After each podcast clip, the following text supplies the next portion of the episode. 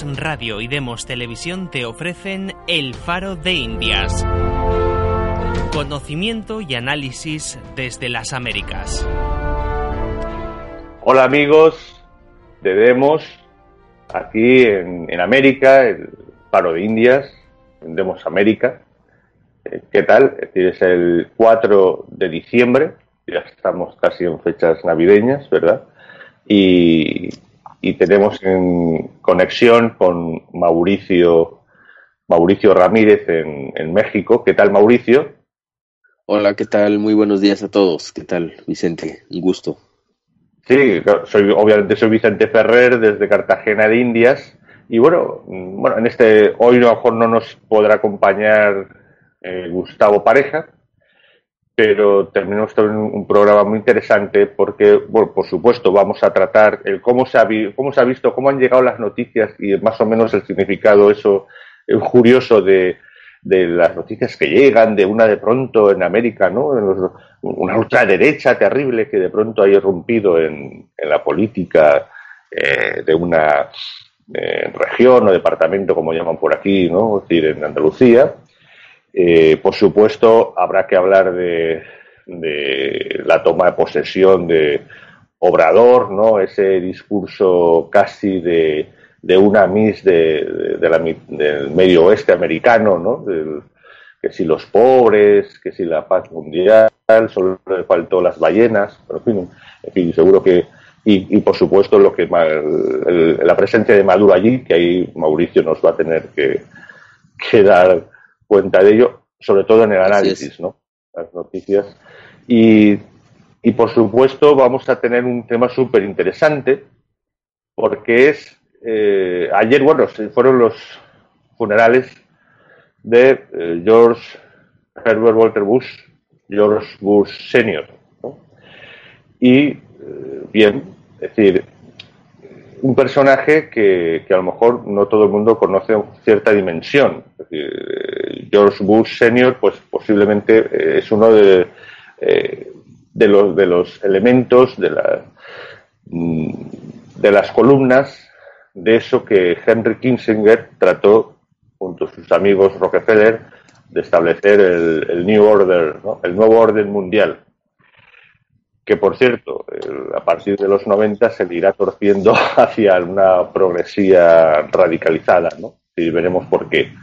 Entonces, pues bueno, si queréis, en primero, por supuesto, vamos a, vamos a abordar precisamente a este personaje y la influencia eh, que tuvo en eso que se llamó la, transición, ¿no? y, que es cada vez más probado y cada vez que se está confirmando como el monitoreo y el control de, la Secretaría de Estados de Estados Unidos eh, en unión a la socialdemocracia, bueno, que era un instrumento prácticamente de ellos, de la, la socialdemocracia alemana, del proceso de, cambio, de, bueno, de cambio, de, transformación del régimen de, Franco en el régimen del sistema de partidos del 78. Entonces, Así es, Vicente. Y bueno, al final, eh, George Herbert Bush eh, es parte de una de las dinastías eh, pues más relevantes ¿no? del siglo XX y XXI de, de la política de Estados Unidos, ¿no? Que empezó eh, su, su, padre Prescott, que fue senador, y de ahí pues la, la, eh, dinastía de George, George Walker y Jeb, ¿no? Que todos están, digamos que son, son como un, un similar a lo que fueron los Kennedy, ¿no? Pero en, el, en la parte conservadora. Conservador, bueno, incluso además casi en la línea de un poco de de Washington, ¿no? Y de las familias que casi se remontaban a los pioneros, ¿no? Exacto. Creo que incluso eh, alardeaba de, de, ascendencia de pura nobleza británica, ¿no? El tío Bush. Y, y bueno, eh, y era desde luego un hombre, pues, bien educado en las principales universidades, eh, etcétera, etcétera, ¿no?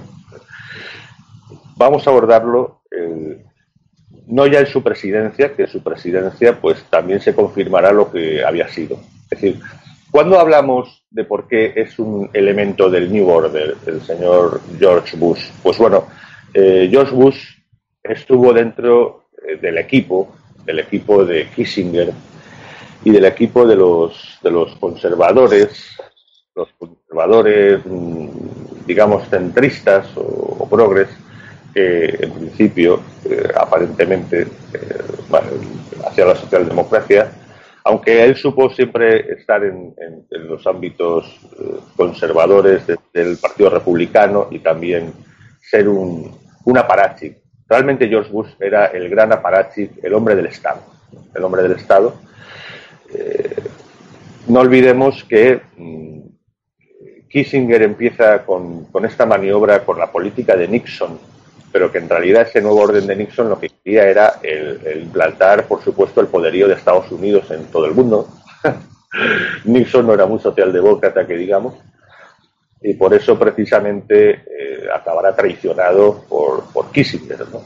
Y será esa, esa presidencia esa presidencia de Gerald Ford, ¿no? Eh, casual, casi en ejercicio, la que, la que aprovecharán los Rockefeller y los Kissinger para hacerse realmente con un control de la Secretaría de Estado de Estados Unidos y, empezar a instalar ese gran establishment fijo eh, de la política norteamericana internacional en torno a ciertos a ciertos elementos de, de fondos de deuda, etcétera.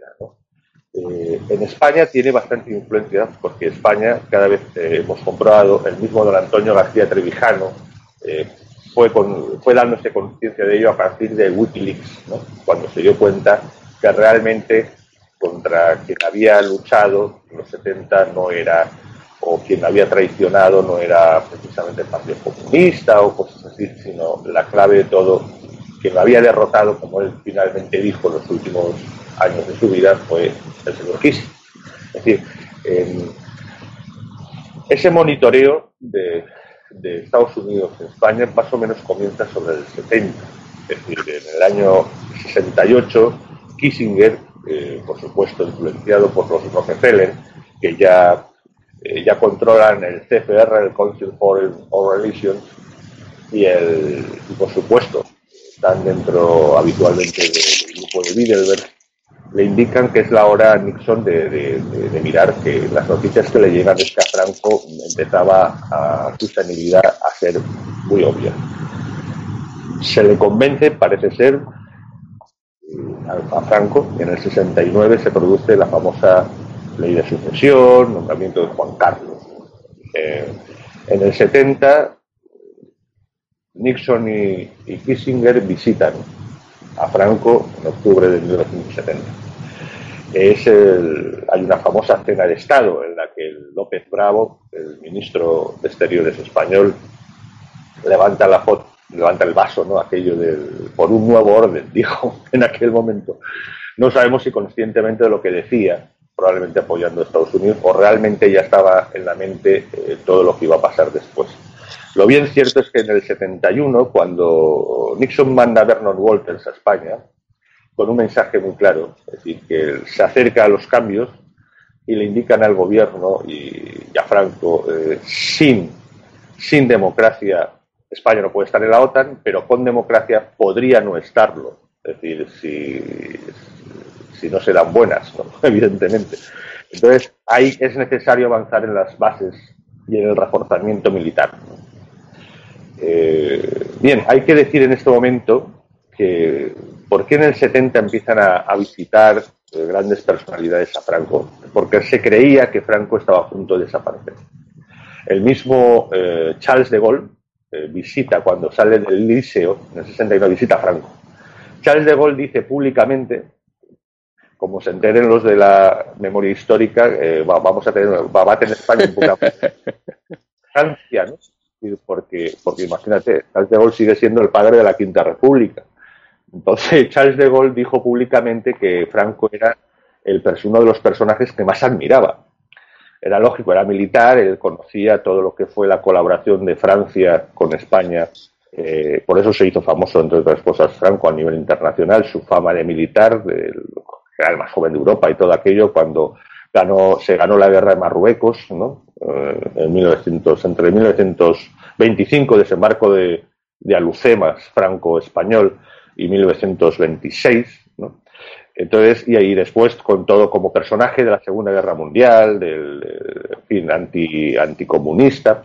Era un personaje que, que De Gaulle declaró que, que, admiraba profundamente y quería visitarlo y comentar. Cuando visita Habrá De Gaulle, que ir y desenterrar a De Gaulle entonces. ¿no? Habrá que desenterrar a De Gaulle. Entonces, eh, eh, De Gaulle visita a Franco y cuando sale, estamos hablando de 1970, cuando De Gaulle sale de visitar a Franco, y esto está, esto está bueno, en, en, la hemeroteca, ¿no? Es decir, le preguntan, eh, el presidente De Gaulle, eh, ¿qué le ha parecido?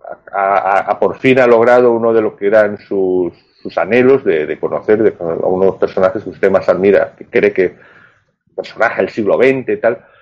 Y De Gaulle dice, pues quise ver a un gran personaje del siglo XX, que quería compartir y, saber cosas con él. Y me encontré y dije literalmente a un pobre anciano que apenas balbuceaba. A un pobre anciano que apenas balbuceaba. Esto lo dice Charles de Gaulle en 1970, 70, 71. Eh, la visita de De Gaulle creo que fue en el 70. No sé si fue todavía en el 60, finales del 69. No creo que fue también en el 70.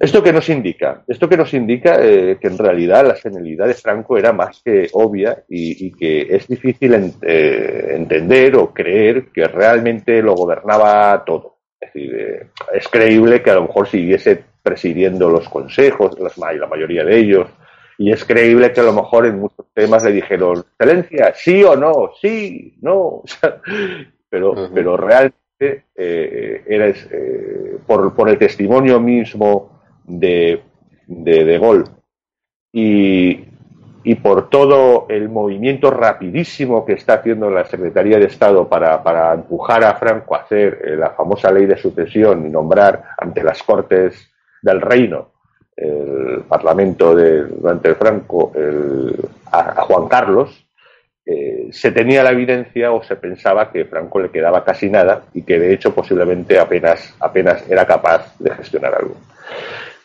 Por eso, en el, cuando en el año 71 Walters está ahí y le manda ese mensaje, se encuentran con que el vicepresidente, después ya presidente, Carrero Blanco, que era un nacionalista furibundo, evidentemente, es decir, pues como que dijo que como que no.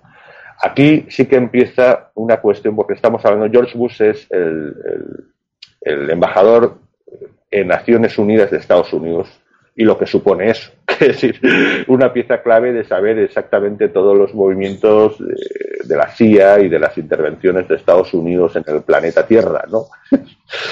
eh, y evidentemente, eh, mano derecha y directa de Henry Kissinger. Aquí se produce en el 72, cuando tienen la evidencia que Carrero Blanco no está por la labor de multiplicar las bases ni la alianza con Estados Unidos, eh, es cuando se demuestra, y, bueno, y lo que voy a decir aparece, aparece en, el, en el número 411 de Interview de 1984. De estas cosas que, como lo de aquello de Pedro Altares en, en, en Papeles para el Diálogo, aparecen públicamente, pero como si luego jamás hayan existido. es buenísimo en España. Pues bueno, eh, que realmente la relación de la CIA con el asesinato de Carrero Blanco, eh, se sabe que a principios del 72, pues bueno, esto lo sabemos también porque la mano derecha de la inteligencia era el general Fernández Monzón Altolaguirre, ¿no? el hombre que, que, inventó, por ejemplo, a Felipe González, a Isidoro. sí, por ejemplo.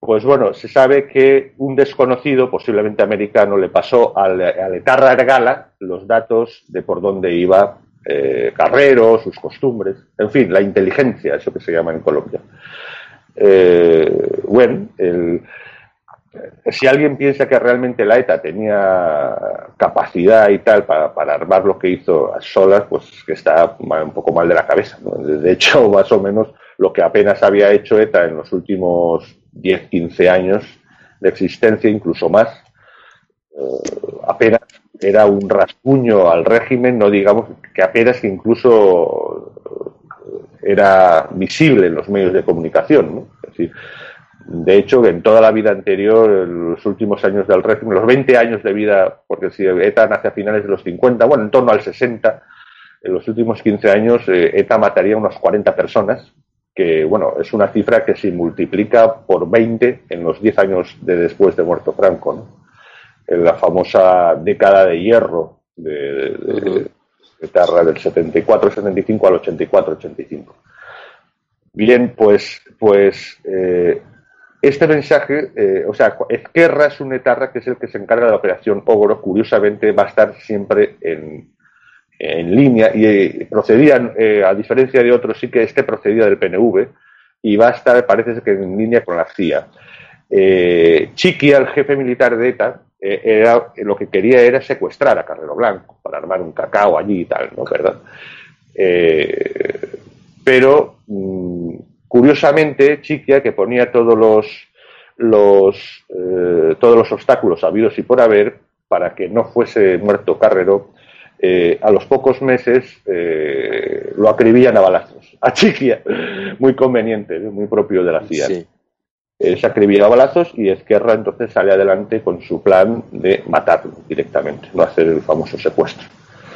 Bien, es decir, eh, se elimina Carrero Blanco y es curioso que, bueno, se elimina Carrero Blanco y de pronto también en el 70, a partir del 73 y finalmente el 74 tenemos como Kissinger y compañía literalmente eliminan a Nixon, ¿no? Es decir, Nixon no sabía dónde le llovían las bofetadas, era el propio equipo. Ya, ya con, en la administración de Gerald Ford, eh, estos chicos del establishment ya pues se hacen la suya y bueno, en el 75 crean la trilateral, que es el último eh, elemento fuerte, ¿no? Junto con Bidelberg y junto con el CFR, el Council Foreign Relations, para establecer toda esa maquinaria, ¿no? De nuevo orden, de establecer. En principio, fíjense, eh, fijémonos que venían de, lo que era del, del, lado conservador, es decir, pero más estatalista, el lado estatalista. En esta época, curiosamente, eh, el chico que le da el empujón a, a, Nixon, desde que le convence para que dimita ya y no cree más problemas, es un George Bush que, mágicamente ha descendido de todas estas operaciones de, Naciones Unidas, de embajador de Naciones Unidas, a justo entre el 73 y el 74 a presidente y coordinador de, eh, el Comité Nacional Republicano. ¿sí? Y es justo él el que le, le, toca, porque solo es justo ese año, convencer a que, a que eh, dimita Nixon. Bien, con, todo este control, ya en el, en el, 76 ya será directamente director de la CIA, ¿no? Y eh, bueno, es el año decisivo en la que, en la que se monitorea a España en, su, en ese proceso, ¿no? Y, es el año en la que, en la que bueno, se, calumnia y se quita de en medio a García Trevijano y, la famosa plata junta que también había creado él eh, pasa a ser controlada ya pues por, el Partido Socialista. Y es el año por supuesto en la que después de, pactos de, directamente con, con Suárez pues eh, se llega a la votación de la ley de la ley de reforma política que llevará a las elecciones del 77 las primeras presuntamente democráticas. Se ratifica el referéndum, es el año en el que el PSOE es presentado en diciembre en Madrid sin ningún problema, ¿no? Teoría era ilegal, pero se presenta sin ningún problema con los medios de comunicación. en fin, el... Ya ves cómo son las cosas. se ningunea totalmente al Partido Comunista, ¿no? Es decir, y eso va pues con, con lo que he contado en algún otro programa. Por, eso el Partido Comunista no, no pintaba realmente bastante menos de lo que creíamos y de hecho, es decir, por, ya, esto ya es en otras pruebas, veremos cómo es realmente quien provoca eso de los asesinatos de Atocha para meterse en el juego otra vez, para obligar a meterlo en el juego, porque estaba totalmente, no se necesitaba el Partido Comunista, ya se tenía todo, eh, y además diseñado, y aquí George Bush está de director de la CIA, diseñado, está perfectamente, se tiene el apoyo del gobierno de Suárez y del rey, eh, se tiene el apoyo de la socialdemocracia y de las instituciones europeas en ese proceso y se tiene la coartada de un partido socialdemócrata de izquierdas con las siglas y todo igual al que había en la guerra civil y antes y tal. Si luego había necesidad de, introducir al Partido Comunista porque lloraba mucho, pues no hay problema. Después, una vez instaurada eh, la supuesta democracia, pues se le, se le, se le hacía integrar y punto, ningún problema. Estamos hablando de una época en la que todavía en Alemania está prohibido estaba prohibido el Partido Comunista. Bueno, creo que todavía sigue estando, pero o, en Francia, o en fin, todavía los, los, los últimos, bueno, los últimos, eh, Brezhnev había recuperado algo el tema de la Guerra Fría, pero bueno, era la última etapa, ¿no? Pero todavía estaba en ámbito de Guerra Fría. En definitiva, eh, George Bush va a estar ahí, va a ser un personaje mm, importante en ese establecimiento. Eh, por supuesto, la vinculación por el tema con las petroleras, que forma parte del establecimiento, aunque no exactamente en lo que luego se irá derivando. ¿no? En la época de Reagan, eh, Reagan es la mano, bueno, es, el vicepresidente, es el hombre de Estado, ¿no? Es decir, el Partido Republicano, Reagan dice que los Rockefeller ni de lejos, ¿no? Los Rockefeller ni de lejos. Entonces, eh, aunque eh, George Bush, como no era progre, ¿no? Eh, pero sí que era un hombre de Estado, pues entonces logra, pues bueno, pues el hombre que te dejamos, Ronald, pero, pero al menos de vicepresidente nos tienes al amigo George, eh, George Bush entonces, ese eh, es, el hombre Estado dentro de la parte más conservadora, estatal, dentro del ámbito de, de Reagan. Eh, y después ya como presidente seguirá su política neo, neoconservadora, pero eso sí, con un toque más estatalista. Y de hecho, pues, eh, pues vemos como en el 92, el famoso comienzo de las de, la, de, Oriente Medio, ¿no? De todo lo que es ¿cómo se llama esto? La conferencia de Oriente Medio, las negociaciones, ¿no? después de la primera guerra del Golfo. Guerra del Golfo. 91. Exactamente. George Bush, de aquello, de todo solemne, en plan emperador romano, de there is not, there is not uh, peace without justice, ¿no? Eh, se le olvidó decir without, without justice and oil, ¿no? bueno, más o menos eh, que no para la historia, con esa frase y tal, eh, hace la conferencia y la hace en España. ¿Por qué la hace en España? Pues hombre, porque están sus dos, casi sus dos chicos, estos dos chicos desde, desde la época del, franquismo. Eh, Isidoro Felipe González, eh, que como bien dice el general Fernández Monzón Alto Laguirre, era uno, la persona de confianza dentro de la oposición de, de Carrero Blanco y del gobierno franquista en aquel momento, y está Juan Carlos. Juan Carlos, que es el hombre, eh, el hombre de paja de, todo el monitoreo de la Secretaría de Estado desde que prácticamente eh, Franco estaba senil en todos los aspectos, en los últimos años del franquismo. Esa es la clave. Y bueno, es decir, eh, si es así, ¿por qué se torció hacia una progresía? Bueno, eso ocurrirá ya en el 90, cuando en el 92 sube los Clinton, en el 94 aparece bueno la revolución super neo bueno la revolución conservadora de, New Gingrich.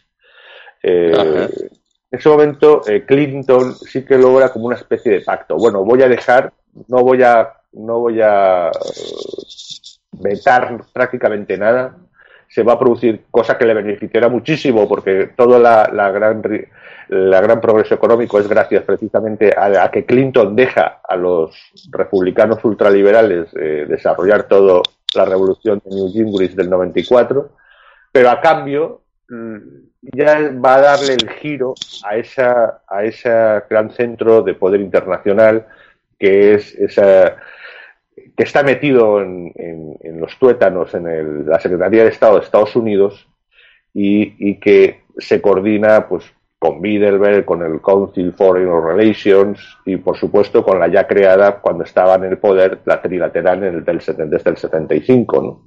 Y entonces es cuando se, irá introduciendo toda esta, eh, gracias a los Clinton, principalmente también gracias a ella, eh, a Hillary, que está muy disgustada, que le tiran abajo su programa de, entre el 92 y el 94 en el 94, precisamente por la revolución de New Gingrich, conservadora en, el Congreso, eh, su, su, programa médico, ¿no? Y entonces se concentra precisamente en, establecer fuertes. Eh, George Soros ya eh, va, se le va a dar cuerda, ¿verdad? y se va a dejar que mm, todas esas fundaciones que van a ser cada vez van a introducir todo lo que Hillary se frustró mm, en, su, el primer mandato de Clinton, ¿no? Y tendrá la posibilidad de desarrollarlo todo a través de introducir la progresía en todo el entramado, eh, entramado socialdemócrata de, de, economía de Estado que se había establecido desde, desde Kissinger y los Rockefeller en los 70. En fin, este es el personaje y, y, y cierta, la cierta trascendencia ¿no? de, de George Walter Herbert. Sí.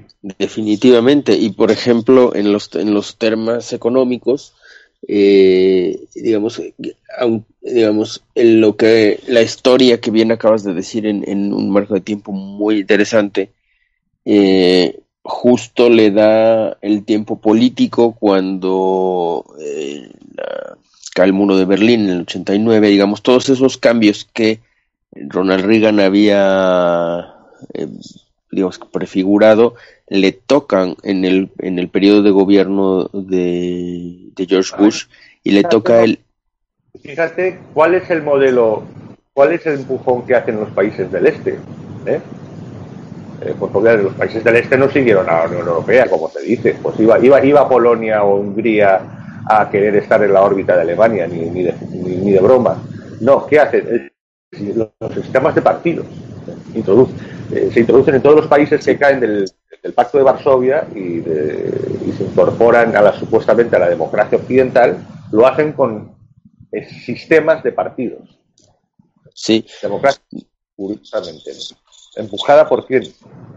Por el presidente Bush, evidentemente, y toda la y toda esta fuerza de la Secretaría de Estado y de la, del establishment socialdemócrata que habían instaurado. Exactamente. Pero también le tocó instrumentalizar la parte económica, es decir, a partir de, digamos, el, el la nueva relación eh, que se genera ahí es pues la base de la globalización y la política económica neoliberal eh, que obviamente está eh, basada en la, escuela de Chicago, eh, diseñada por Reagan, Reagan y Thatcher, pero se, se, instrumentaliza ya en un tema estatal por, por George Bush a través de los NAFTA, ¿no? que se firma con México, y justamente en el periodo de Clinton, la Cámara de Gingrich y el, la Reserva Federal de Greenspan, son los que hacen pues prácticamente en esa, en esa época casi el, el este, el, la, el enfoque total del, del, de la economía neoliberal cuya primera crisis viene en la crisis del punto com que es eh, entre 2000 y 2001 ¿no? Y, digamos, sigue viva hasta la crisis del 2008 y seguiría viva hasta que Donald Trump pone un, un alto en, eh, y, un, cambio de, orientación ¿no? hacia, hacia la economía más proteccionista. Digamos, fue un régimen económico eh, que estuvo como, como hegemónico durante 20 años, ¿no? instrumentalizada por George Bush y a partir de la guerra de Irak, evidentemente efectivamente, instrumentalizada, siempre monitoreada. Eso de la libertad como eso era aparentemente capitalismo, pero, pero bien monitoreado. bueno, pues vamos a este momento, creo que no ha estado mal. Vamos a hacer un intermedio y vamos a entrar directamente ya en, los temas de más actualidad, aunque esto también era actualidad, obviamente, por el funeral de Bush, pero bueno, sí, son interesantes tanto el tema de, México como el de España, ¿no? la percepción que se tiene, que se ha llegado aquí las noticias de todo este tema de, del PSOE de Andalucía y de la, extrema, supuesta extrema derecha.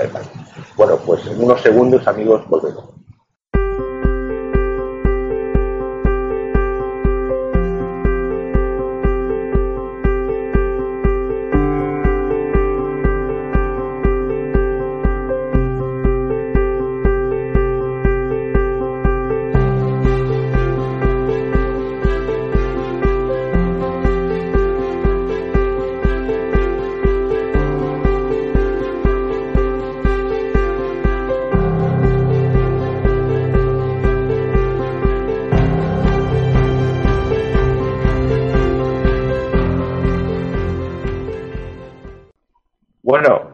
Sido, creo que tan interesante todo lo que era Bush que la verdad es que se nos ha ido bastante tiempo. De todas formas, vamos a empezar, eh, Mauricio, con la percepción, cómo eh, de pronto nos llegan las noticias aquí en los, pues en las cadenas pues por ejemplo la NTN, ¿no? la cadena en español eh, más importante en, internación de solo noticias, o por supuesto el CNN en español, o el CNN, el CNN original en inglés, o, en fin, las cadenas de noticias por aquí, eh, de pronto que la extrema derecha de pronto aparece, ¿no? Creo que eh, en España es una cosa terrible. están anunciando Claro, aquí la percepción que se tiene de la. Si se habla extrema derecha, se piensa en el, pues, el fascismo, se piensa en un, en un tipo de política de, o de, partido en la que pues se cuestiona la democracia para la supuesta democracia para instaurar dictaduras o regímenes eh, neofascistas o y, y, el nazismo y esas cosas. ¿no? Es decir, claro, porque no acaban no se acaba de comprender un poco realmente la manipulación mediática. Mauricio, ¿tú qué dirías de tanto la percepción como de la realidad que, es la irrupción de bueno otro partido en el sistema de partidos? Sí, y mira, pues lo que lo que se ha visto no ha sido una noticia que llame mucho la atención aquí en México pero el, el digamos el, veneno que introducen los, los medios este, hegemónicos es simplemente con que mencione extrema derecha ya la gente no analiza más. Y justamente ese es el, tema que ha, que ha, intentado el país no incluso vinculando a, a, los líderes de Vox con, con Le Pen. Y me recordaba mucho el análisis que hacía don Antonio, ¿no? La extrema derecha concebida como la entendemos aquí en América como pues extremadamente racista, nazista, fascista, ¿no? Este que no tiene nada que ver ni con el Frente Nacional de Le Pen ni con lo que propone Vox. Eh, pues está absolutamente distante, ¿no? De, de, la plataforma de Vox. Eh, sin embargo, pues lo, lo vincula la prensa, particularmente Prisa, para que quien no sabe mucho del mucho tema se alerte y de una vez lo, lo, ponga dentro de la categoría de los impresentables, ¿no? Al, partido, que es lo que quieren, que no lo analicen mucho y que lo descalifiquen por anticipado. Y, la verdad es que funciona, ¿no? Eh, eh, realmente a quien no se, no se informa por su cuenta y demás, pues realmente las, los, los titulares eh, son los que lo indican, ¿no? Que la extrema derecha ha ganado en Andalucía y demás, pero es parte de la, del, mismo, de la misma manipulación mediática, ¿no? Ahora te digo, tampoco es que haya tenido un, eh, México está ahora en la, en la entronización de su Tlatoani, así que no tiene muchos ojos para afuera, pero eh, pero bueno, esa es, esa es la, eh, como se ha tomado aquí ahora, yo insisto, el análisis que hacía don Antonio, ¿no? Por más que en algún momento alguien haya tenido una visión mucho más extremista, cuando empieza a ganarte un 10%, 12% de una votación, ya no, no hablar de la extrema derecha porque nunca tendría esos porcentajes de votos, ¿no?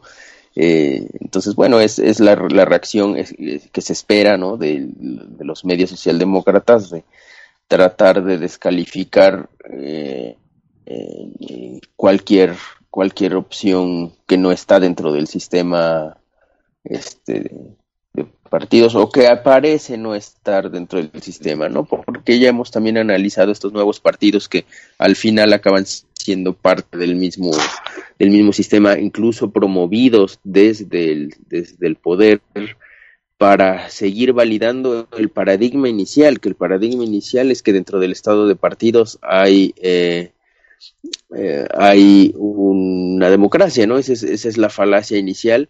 Y entonces cualquier partido que venga a sumarse y a legitimar de una o de otra manera, aunque sea crítico, pero al participar lo legitima, pues es bienvenido y impulsado como se impulsó a Podemos y probablemente ahora se, se, esté impulsando incluso a Vox, ¿no? Lo cual es una hipótesis, no significa que tengamos ninguna verificación, pero al final, al final acaban siendo parte del mismo, del mismo paradigma cuando, pues, en honor a lo que decía don Antonio, nosotros estamos diciendo que dentro del estado de partidos es imposible que exista la democracia real y, este, la, democracia formal, ¿no? Mauricio, sí, eh, ocurre que, como tú has dicho, eh, esta, eh, surge Vox poco porque la progresía ¿no? está apretando demasiado las tuercas a nivel del su. Entonces, cuando aprieta demasiado las tuercas, es la progresía, esa cultura. Es decir, claro, es decir, dentro del mismo sistema, eh, pues ya empiezan a revelarse, ¿no? Oye, ya, está bien, ¿no? Eh, vivimos en el mundo de Yuki, de las fantasías, pero llega un punto que empieza. Entonces, ¿qué es lo que propone Vox? Lo que propone Vox era programa, bueno, salvo la parte un poco autonómica, pero eso es bastante relativo, eh, el tema de la migración, eh, pues regular, legal, bueno, esto lo decide, esto era los 90, tanto el PSOE, no digo el PP, la, la, migración regular, la regular. Claro. Algo que parece que es increíble, ahora parece eh, otros temas, ¿no? Es decir, pues como la defensa de, eh, más clara de la unidad de España frente a, la, frente a los golpes de Estado ¿no? de, los independentistas. En fin, eh, cosas así eh, la memoria histórica, que evidentemente es una vuelta de 10 tuercas sobre poner una determinada visión histórica. Y, en, y el, por supuesto, el tema de las autonomías que ellos dicen de supresión, de una supresión con, progresiva, Evidentemente ya el PP ya ha cogido el tema de, bueno, por centralizar la sanidad y la sanidad y la educación. Pero claro, luego eso en el sistema de partidos, una vez que estás interno, tienes que negociar. Y negocias sobre, sobre eh, la cuestión. O sea, cómo es tu objetivo. No es una negociación parlamentaria, pues como en Gran Bretaña, o una negociación pues en el legislativo americano, en la cual los representantes, como tienen que responder ante sus de sus votantes, no pueden decir, oye, lo que queríamos he sacado un 25%. No, tiene que ser, si yo quiero suprimir X, tengo que ofrecer suprimir X. Y la negociación consiste en qué votaré yo a otros para que saquen sus cosas. ¿eh? No en pervertir la mía. ¿eh? En la verdadera negociación de un legislativo con representantes directos, en circunscripción, eh, no se pervierte muy difícilmente o no se suele ceder demasiado en lo que es el tema estricto de que tú quieres. Si quieres eh, la rebaja fiscal de los mm, de los cartuchos de caza, no sé qué. Es decir, eh, tienes que conseguir eso. Y eso no sé, bueno, pues lo hacemos un pequeño, no, un poquitín no. Quiero eso, pero yo voto otra cosa que a ti te conviene. Aquí, en el Estado de partidos, no. En el Estado de partidos tiene que eh, la voluntad, lo que quiere eh, directamente la sociedad civil, no importa demasiado. Lo que importa es que se llegue a un consenso, a un acuerdo entre los partidos. Entonces, por mucho que diga Vox, ya de entrada, eh, que hablaba en un principio de cambiar el sistema, la partidocracia fuera porque cambiar, y quitaremos el sistema proporcional. Pues bueno, ya no, eso ya no está claro. Eso ya no está claro sí que, que, un hombre valga un voto. Bien, vale, pues sistema proporcional a lo bruto, eh, una circunscripción general en toda España. Eh, una vez que esté dentro ya están las instituciones, ya bien, a lo mejor se detendrá, se podrá detener determinadas eh, veleidades enloquecidas, progres, ¿no? Pero fuera de eso, realmente lo que es en el sistema entrará a, tener que negociar y llegar al consenso, necesariamente a entrar en un consenso. Evidentemente. Es que si no, no tendría ningún sentido. Eh, es decir, ellos han obtenido una serie de, de asientos, ¿no? En el gobierno de Andalucía y ahora van a empezar a negociar con ellos. Y eh, digamos, es que es la lógica del poder que nos enseñó don Antonio, es decir, está tan fuerte la, la institucionalización y la estatización de esa de ese consenso que es imposible romperlo desde dentro. Esa es la, la hipótesis que ha mantenido don Antonio todo el tiempo, este, que incluso nos la enseñó aquí en México cuando se, se incorporaba este nuevo partido que, que, iba a participar en estas elecciones, y la evidencia le ha dado la razón, es decir, el partido este al que hacemos referencia en México y donde me hizo ese comentario don Antonio, que se llamaba ah, la iniciativa ahora.mx, eh, te cuento, digamos, su historia es paradigmática, ¿no? O sea, al final vieron que no tenían suficiente fuerza, eh, se decidieron aliar, imagínate, un partido que nació como, como alternativa a los partidos, como para recuperar a los votantes hartos de los partidos, entró en una coalición electoral con Acción Nacional y el PRD, o sea, con los que eran supuestamente izquierda y derecha, imagínate qué cóctel. Y a raíz de eso obtuvieron una senaduría y dos diputaciones y ahora, claro, ahora se registran como independientes y eso para mantener el, el, la, la, falacia en, que venden. Este, y, y, lo que van a hacer es eh, modificar su voto hacia una u otra opción según les convenga. O sea, es, es oportunismo político y, y es así, ¿no? O sea, es decir, la evidencia no ha, no ha dado, creo que un solo caso en donde desde dentro se pueda, se pueda hacer un cambio significativo, un cambio revolucionario, porque es el poder establecido el que, el que mm, modifica o incorpora al que supuestamente quiere reformarlo, ¿no?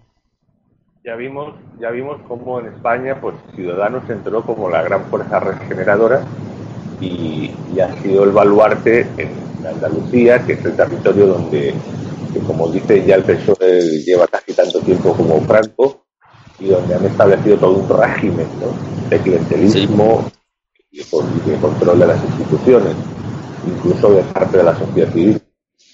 Y, y bueno, es decir, y ahora está como Ciudadanos está a medio camino de saber si, si, si puede incluso traicionar esa, esa, voluntad general que parece de los andaluces que, han, en principio ha votado, ¿no? aunque no creamos en el sistema obviamente, pero sí que la gente que ha participado creyendo en este sistema pues ha participado mayoritariamente eh, por primera vez eh, en contra de, es decir, a favor de tirar al PSOE, de algo increíble, la verdad es un momento histórico, pero claro, es un momento histórico eh, atrapados en un sistema, ¿no? Atrapados en un sistema porque eh, aun cuando se ve si se atreven a hacerlo, que finalmente, porque ya hemos visto, ¿eh? ya hemos visto que el Podemos y los y los amigos eh, del socialismo castrochavista y tal instalados en España, etcétera, ya han dicho que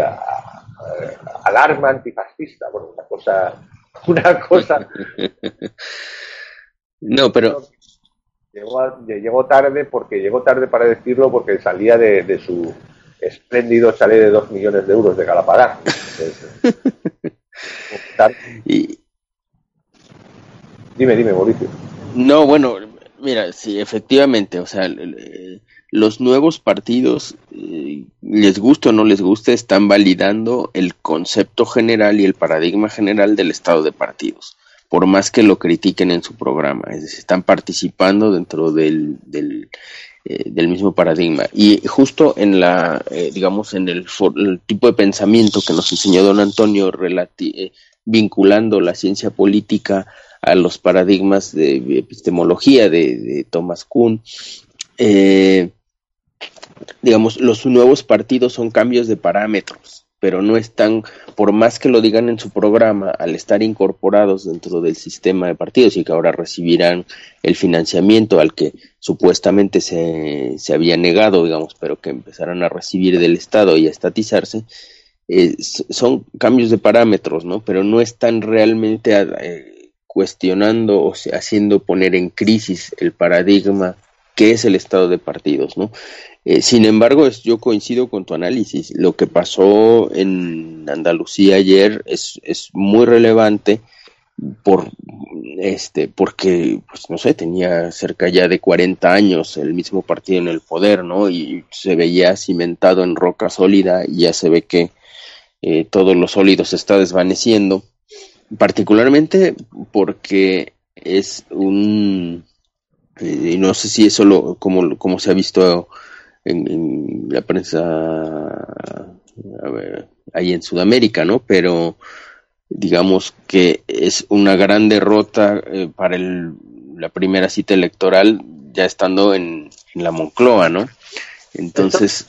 No lo ha dicho, lo, sí que lo dice otros algo más independientes como NTN, ¿no? Es decir, pero la NTN en español. Bien, pues Mauricio, eh, si quieres, porque ya nos quedan pocos minutos, la verdad, nos quedan apenas 6-7 minutos eh, para que acabar, vamos a pasar a, ese eh, momento folclórico de, Maduro, ¿no? Con cerca un séquito de 100 personas que quería entrar en. Claro, me imagino que, lo, que la gente de, eh, protocolo para entrar a la toma de posesión de AMLO, de Andrés Manuel López Obrador, eh, pues tendrían algún nombre, ¿no? Maduro, dos o tres más, pero no 100 tíos, 100 personas. Entonces armó ahí un show y aparte de eso, la propia toma de posesión de AMLO, sus medidas. Yo la verdad solo vi cinco minutos del discurso y la verdad yo, yo he visto alguna, alguna Miss Nebraska o, o Miss Ohio que, que, de decir más absurdos generalistas que, que, él, ¿no? decir, los pobres, eh, no sé qué, una cosa, eso es un, a eso le llamo yo definir un programa, pero bueno. Eh... Mira, lo, lo exploraremos con más amplitud en, en el programa la siguiente semana, pero eh, dicho en pocas palabras, lo que, lo que tuvimos este sábado acá fue la, la entronización de Tlatoani. Este, Tlatoani era la forma como se llamaba los emperadores aztecas y fue lo que siempre se le criticó al, al presidencialismo priista, ¿no? Que no había presidente, había Tlatoani, que era señor absoluto y digamos que en, en fuentes allí de amigos me dicen lo único que le faltó realmente fue que, que dejar que le pusieran una corona, ¿no? Porque aparte de, digamos, de la ceremonia oficial, eh, este, bueno, los, los, las comunidades indígenas le han dado el bastón de mando, hicieron rituales en el Zócalo, verdaderamente era un acto sincrético que a lo mejor antropológicamente es muy interesante, políticamente el discurso, eh, la gente de, de este, esperaba un poco más de conciliación y fue pues realmente un acto de campaña, ¿no? Como que él no se ha bajado, de, el obrador no se ha bajado de, de que ya ganó y tiene que operar este digamos el, el, la concentración del poder que está logrando es muy alta es muy peligrosa. Eh, y bueno dentro de eso pues sí eh, llega la gente de Maduro eh, el escudado en el tema de que invitó a todos los jefes de estado eh, y lo que digamos lo que dio un buena señal es que la, la oposición este logró hacer suficiente ruido aún tan disminuida como está, logró hacer suficiente ruido dentro del Congreso de tal manera que no se le ocurrió a Maduro siquiera intentar entrar en el Congreso porque iba a ser un abucheo tremendo, ¿no? Inclusive cuando lo nombra, porque aún no estando presente, Obrador lo nombra y bueno, el, Congreso este se, se vuelve ahí un, una protesta en pleno, ¿no? Este, no obviamente de los seguidores de Morena, pero, pero sí lograron hacer suficiente ruido y colocar pancartas y demás, de tal manera que ni se le ocurrió a Maduro eh, acercarse por ahí, fue a la fiesta después en, en Palacio Nacional y demás, pero, pero bueno, al menos se vio un poco de, de, fuerza en la, en la oposición y de ahí es el video que, que viste, ¿no? Efectivamente. Y, bueno,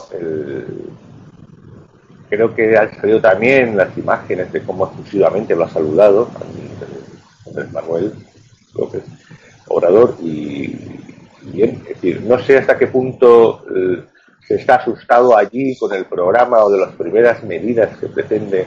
Ya digo que desde luego lo poco que vi de su discurso era de, una coherencia, no sé, de un casi de, de, un niño de, básica, ¿no? O sea, no sé, tengo la sensación que le estaba hablando, parecía que había visitado uh, un colegio de parvulitos de kindergarten y les trataba de eso, lo que Eso es la mayoría política en México, ¿eh? Piensa así porque en los, claro, era un discurso de campaña, ¿no? Este, prometiendo más gastos, sin menos impuestos, sin menos deuda, pues bueno, verá cómo, ¿no? Pero, este, eran promesas, realmente no tiene mucho sentido entrar a, analizarlo, sino más bien lo que realmente irá haciendo en las siguientes semanas, ¿no? Y, y este, eh, porque, vamos, era un acto de campaña más que otra cosa.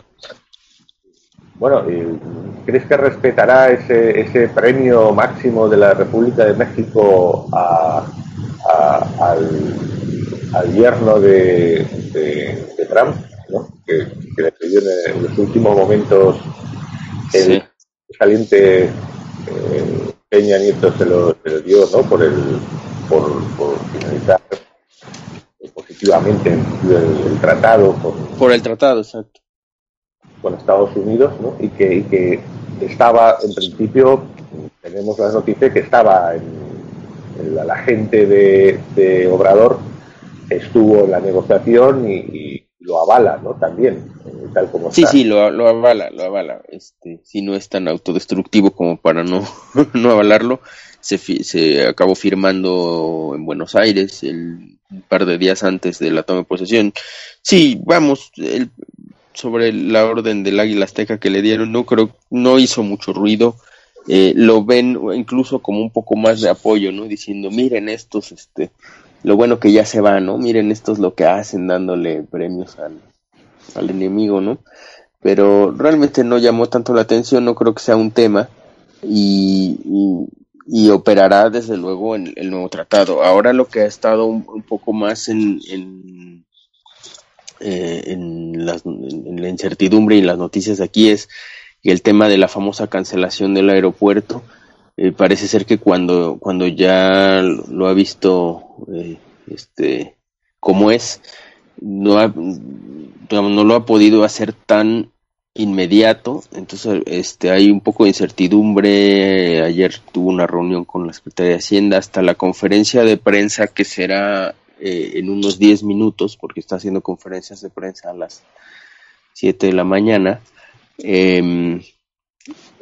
Digamos, había dicho que se cancelaba, luego ayer, eh, fin de semana, dijo que los trabajos iban a seguir, este, por, porque se iba a mantener el fideicomiso que lo está eh, llevando a cabo. Digamos, no, no, no lo puede eliminar de forma tan abrupta y entonces se generó mucha especulación dentro de la clase empresarial pensando que probablemente de marcha atrás. Entonces eso es un poco lo que está ahora, eh, digamos, en proceso, ¿no? Que es eh, si cabría la posibilidad de que los privados tomaran el, proyecto y lo llevaran a cabo o no. Ok. Pues bueno, Mauricio, ya hemos dado unas primeras pinceladas de lo que puede ser eh, el show en los próximos, en los próximos momentos, en los próximos días. Eh, vamos a estar atentos, ¿no? Y, vamos a, acabar aquí ya el programa. Creo que ha sido bastante dinámico, por otro lado, y hemos visto, pues bueno, la verdad es que tanto eh, la toma de posesión de AMNO como de las noticias que se vienen de España, tal vez dejan ver que vamos a ver si los sistemas de partidos eh, están presentando algún restauramiento o, van a lograr pasar estas crisis que parecen en las que de momento puede que estén y, tener posibilidad real ¿no? de esa libertad colectiva. En principio por lo menos da la sensación que pasan por ese por un periodo de tambaleo, ¿no? Que el problema será si de ese tambaleo se van a reforzar otra vez, o habrá posibilidad real de la, de la libertad. De todas formas, seguiremos hablando y en otros programas esperamos que nos sigáis y nos veáis. Eh, gracias eh, a Xavier Bermúdez en la técnica y bueno, Mauricio. Nos vemos el próximo día. Así es, muy bien, un gusto. Saludos a la audiencia. Gracias por escuchar Demos Radio.